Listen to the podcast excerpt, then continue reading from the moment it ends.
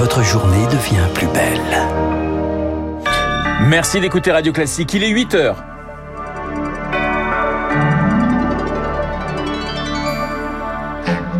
La matinale de Radio Classique avec Renaud Blanc. Quand le travail use les corps, c'est l'un des enjeux de la réforme des retraites, mieux prendre en compte la pénibilité.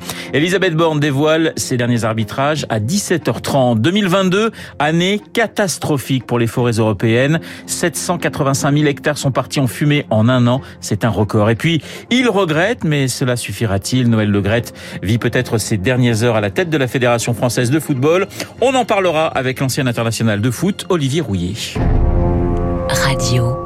Classique. Et le journal de 8 heures nous est présenté par Lucille Bréau. Bonjour Lucille. Bonjour Renaud, bonjour à tous. La pénibilité, l'autre zone d'ombre de la réforme des retraites. Ce sera même l'une des questions clés des débats à l'Assemblée nationale. Aujourd'hui, seuls six critères comme le travail de nuit permettent de partir plus tôt à la retraite. Alors jusqu'où ira la réforme? Elisabeth Borne la présente cet après-midi à 17h30 lors d'une conférence de presse. Les syndicats espèrent des avancées, notamment dans le secteur du BTP. Illustration à Clamart sur l'un des chantiers du Grand Paris avec Zoé Pallier. En ronde, dans la nuit encore noire, six ouvriers préparent leur corps à l'effort. On tourne la tête à droite, à gauche. Allez, on lève un bras. Parmi eux, Enrique Grimace. Je peux pas aller plus loin avec ma main que ça. Je commence à lever, j'ai mal. Il a 51 ans et en a passé 30 sur les chantiers. Depuis 10 ans que j'ai commencé à avoir des tendinites. Mais depuis 4 ans, c'est vraiment, je me couche avec, je me réveille avec. Il y a les plots, 50 kilos. Tout ce qui est sac de ciment, on va pas tout faire avec les machines. Dans le BTP, plus d'un salarié sur deux ne travaille plus à 60 ans et perçoit une pension d'invalidité ou est au chômage alors continuer après 62 ans. Je serais bien mort avant au peu après. Les salariés des métiers pénibles peuvent pourtant cumuler des points et partir plus tôt à la retraite. Mais tout secteur confondu, moins de 10 000 travailleurs ont pu bénéficier du dispositif depuis 2015. Patrick Blanchard est secrétaire national de la branche construction à la CFDT. Tout ce qui a été subi avant 2014 ne rentre pas en compte. Donc quelqu'un qui a 56 ans aujourd'hui, il a très peu de points. Et les critères les plus importants pour les métiers du BTP, qui sont le port de charge, les postures pénibles et les produits chimiques, ont été retirés par le gouvernement Macron, soi-disant parce qu'ils n'arrivaient pas à quantifier cela par personne, etc. L'exécutif, lui, veut mettre en place un suivi médical renforcé et un congé de reconversion pour ses salariés. Mais s'il confirme le recul de l'âge de départ à la retraite, alors le syndicat prévoit de bloquer les chantiers pour protester. Le reportage de Zoé Pallier, les syndicats eux, font toujours front commun contre cette réforme et son socle, le recul de l'âge légal de départ de 62 à 64 ans. A priori, les numéros 1 des huit grandes centrales se réunissent à la Bourse du Travail pour décider d'une date de mobilisation le 19 ou le 24 janvier.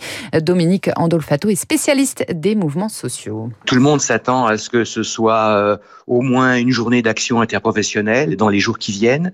Entre donc euh, l'annonce de la réforme et la présentation de cette réforme au Conseil des ministres, donc le 23 euh, janvier prochain. Une manifestation la plus importante possible, tous ensemble, la CFDT compris. Dans un premier temps, cette unité va être très forte sur le fait que la réforme n'est pas légitime. C'est le, plus gros dénominateur commun. Si les syndicats arrivent à mobiliser un million, voire plus de Français, c'est une certaine réussite. On ne peut pas imaginer que les choses tournent à l'issue d'une seule méga manifestation. En 2010 et en 2019-2020, les gouvernements, malgré l'ampleur des manifestations, n'ont pas bougé. Propos recueillis par Lauriane Tout le monde. Et je vous rappelle qu'à 8h15, Guillaume Durand recevra le président de la CFE-CGC, François Aumry. Et sur un front plus politique, premier meeting à gauche ce soir contre la réforme des quatre composante de la NUPES dans le 11e arrondissement de Paris. C'est l'autre texte à suivre cet après-midi, le projet de loi dédié aux énergies renouvelables débattu en pleine crise énergétique. Il sera soumis au vote des députés.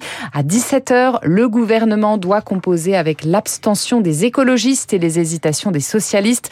Parmi ce qui fait encore débat, le sujet sensible de l'aval des maires avant d'installer éoliennes et panneaux solaires. Lucille, 2022, année noire pour les forêts en Europe. Plus de 785 000 hectares sont partis en fumée l'année dernière. Un record selon le programme européen sur le changement climatique Copernicus. On le doit notamment à ces incendies géants qui ont touché le sud-ouest de la France et l'Espagne. Pour Sylvain Angeran, ingénieur forestier et coordinateur de l'association Canopée, la protection de nos forêts doit redevenir une priorité.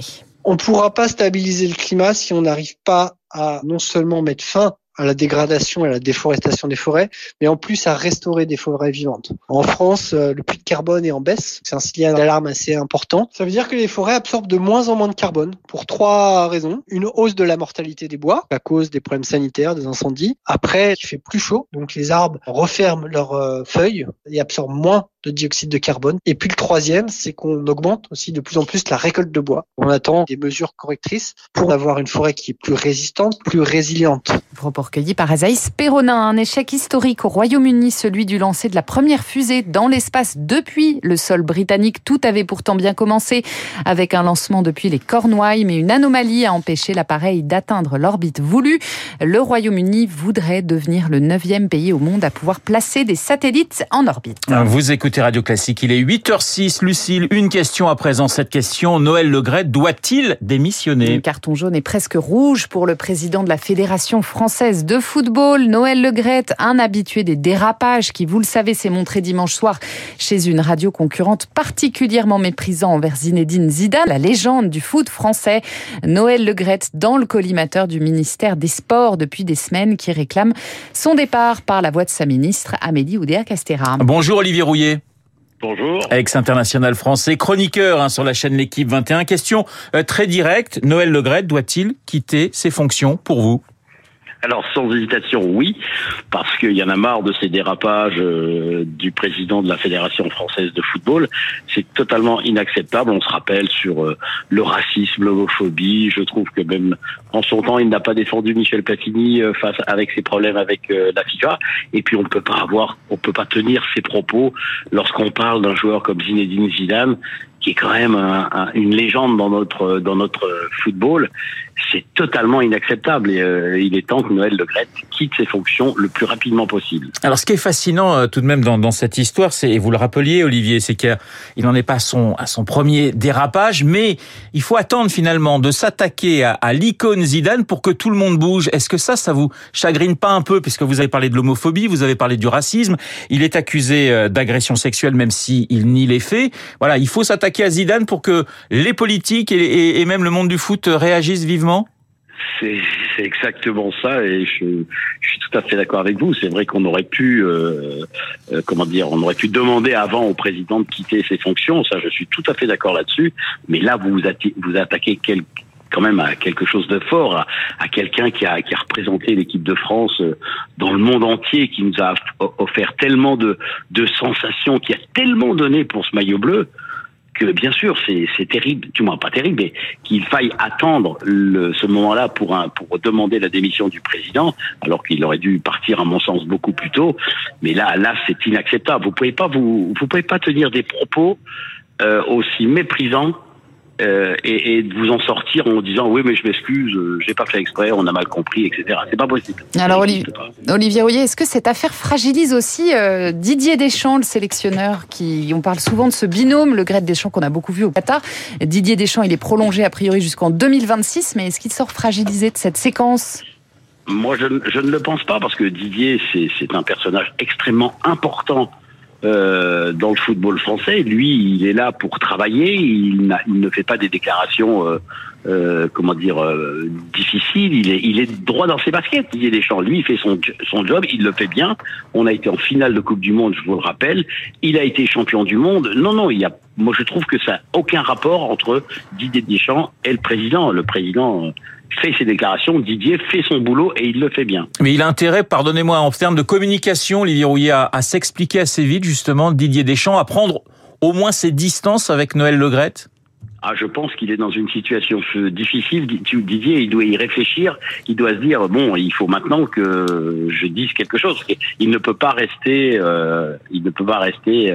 Il est obligé de, de, de, donner son avis. Effectivement, je pense que là, il doit il doit, comme l'a fait Kylian Mbappé par exemple, c'était absolument euh, parfait, euh, prendre ses distances et, et, et, et, choisir son camp, quoi. Même, même si ça ne remet pas en cause la signature de son contrat pour les quatre années qui viennent. Les relations entre Zidane et, Deschamps, c'est comment? Bah, euh, Je ne les connais pas. Ouais.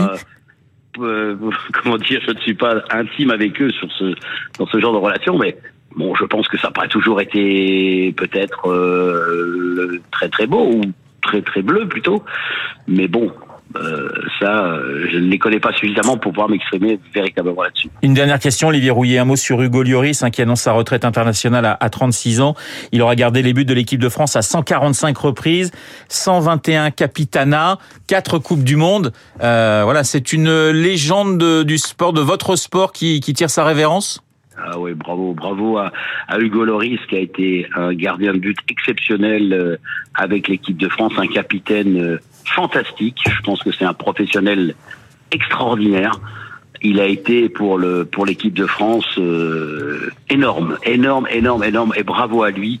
Et merci pour tout ce qu'il a fait. C'était vraiment fabuleux. Merci beaucoup Olivier Rouillet d'avoir été ce matin sur l'antenne de Radio Classique. Je rappelle que vous êtes ancien international, chroniqueur à l'équipe 21. Merci Lucille pour ce journal de 8 heures. Il est 8h11 sur Radio Classique et figurez-vous qu'on va souhaiter une bonne fête à deux Guillaume qui sont dans ce le studio. prix d'un. Voilà pour le prix d'un. Comment allez-vous mes chers Guillaume? Bah, on commence par qui tabac, pas moi. Eh ben on commence par on parle patron parce que voilà, on va commencer par Durand. Voilà, euh, c'est le patron de la CFE Qui sera l'invité donc dans le contexte de l'annonce à 17h30 de la réforme des retraites, donc euh, l'invité de la matinale. Euh, je rappelle cette petite phrase de Joseph Conrad euh, au cœur des ténèbres. Je n'aime pas le travail, mais j'aime ce qui est dans le travail. L'occasion absolue et fondamentale de se découvrir, c'est écrit donc dans le cœur des ténèbres. Et maintenant, je passe la parole au deuxième Guillaume. Il s'agit de Tabar. Bonne fête, mon cher Guillaume. Merci, mais, mais je vais pas être au niveau de Joseph Conrad. hein. Bah oui, mais vous allez quand même travailler dans quelques instants. Ça sera à vous. À tout de suite.